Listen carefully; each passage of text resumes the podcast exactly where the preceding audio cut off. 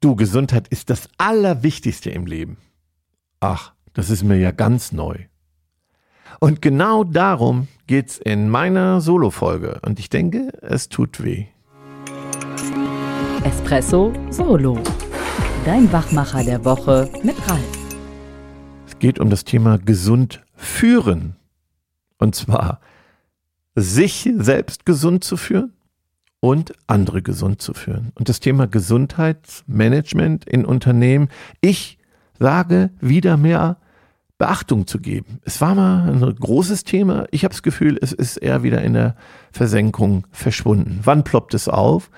Wenn es uns betrifft, also wenn wir krank werden oder Einschränkungen haben oder in unserem Umfeld, beruflich oder privat.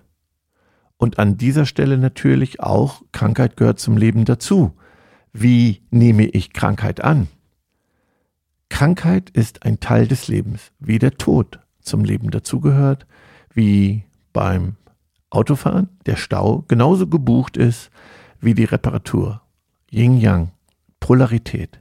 Und dann, wenn es dich betrifft, und es wird uns alle irgendwann wahrscheinlich eher betreffen, dann geh gut damit um. Und da kommen wir vielleicht schon in einen wichtigen Punkt, der oft unterschätzt ist, den ich hier immer wieder in den Podcast erwähne. Das ist ein Top-Thema, nämlich mentale Fitness.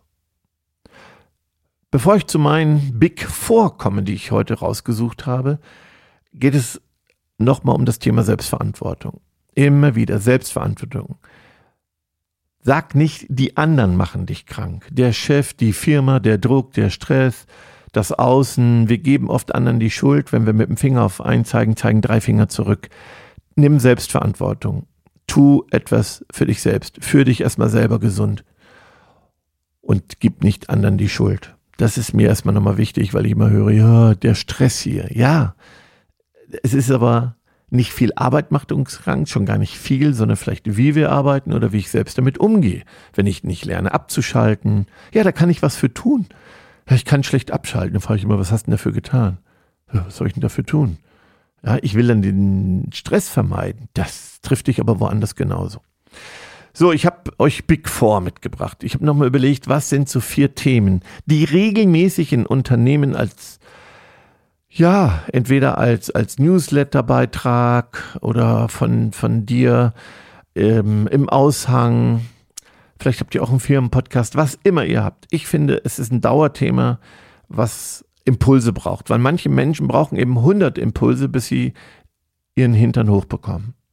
Was sind die Big Four? Erstens habe ich gesagt, mentale Fitness, Riesenthema, psychische Belastung, Stress, tu was durch die Stapelkrisen, durch, durch das, was im Außen ist, Wissen, Veränderung, das wird uns mental in den nächsten Jahren noch brutal beschäftigen. Deswegen tu was, dass du mental für dich etwas tust und trainierst, wie man damit umgeht, was Resilienz ist, Mentaltraining, abschalten lernen.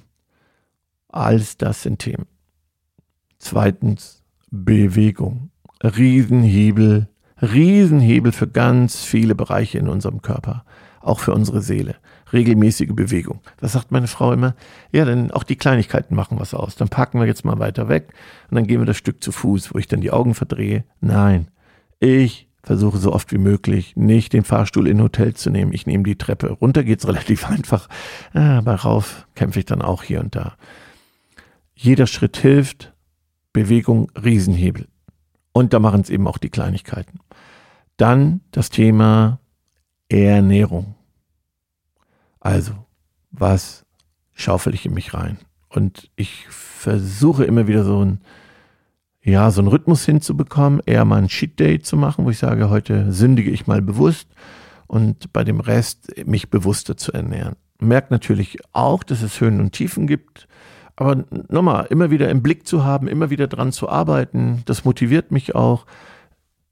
Bin da nicht perfekt, auf und abs, aber da geht immer ein bisschen was.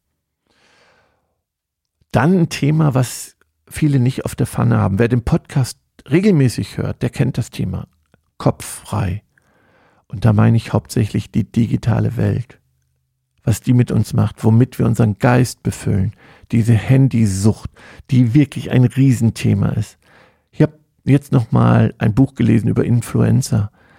die Anzahl von Depressionen in dem Bereich brutal. Ich, ich kann nur sagen, lest das Buch Kopffrei, hört nochmal den Podcast hier von uns, den wir mit Professor Dr. Volker Busch geführt haben. Also was man sich da selber so reinpfeift, was man sich da antut, anstatt sich zu bewegen, anstatt viele andere gute Dinge zu tun.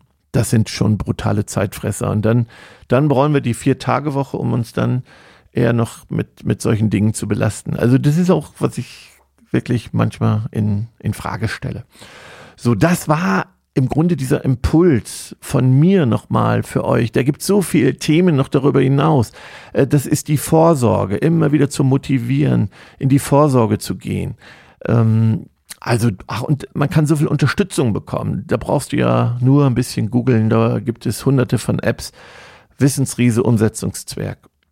Aber als Führungskraft auch das Thema, nämlich für mich etwas zu tun und andere gesund zu führen, was, was, was das Betriebsklima, Stimmung, äh, Anerkennung, Wertschätzung, Lob, mein Verhalten, Gesprächsführung, ähm, ja, da, da, da geht eine Menge. Und ich wollte aber heute nur erstmal so einen Impuls geben, sich wieder mit dem Thema etwas mehr zu beschäftigen und gar nicht die großen Berge jetzt anzupacken, Riesenprojekt, das meine ich gar nicht, sondern wirklich, äh, ja, diese kleinen Dosen immer wieder zu thematisieren, damit es bei uns selbst, aber auch bei anderen ankommt.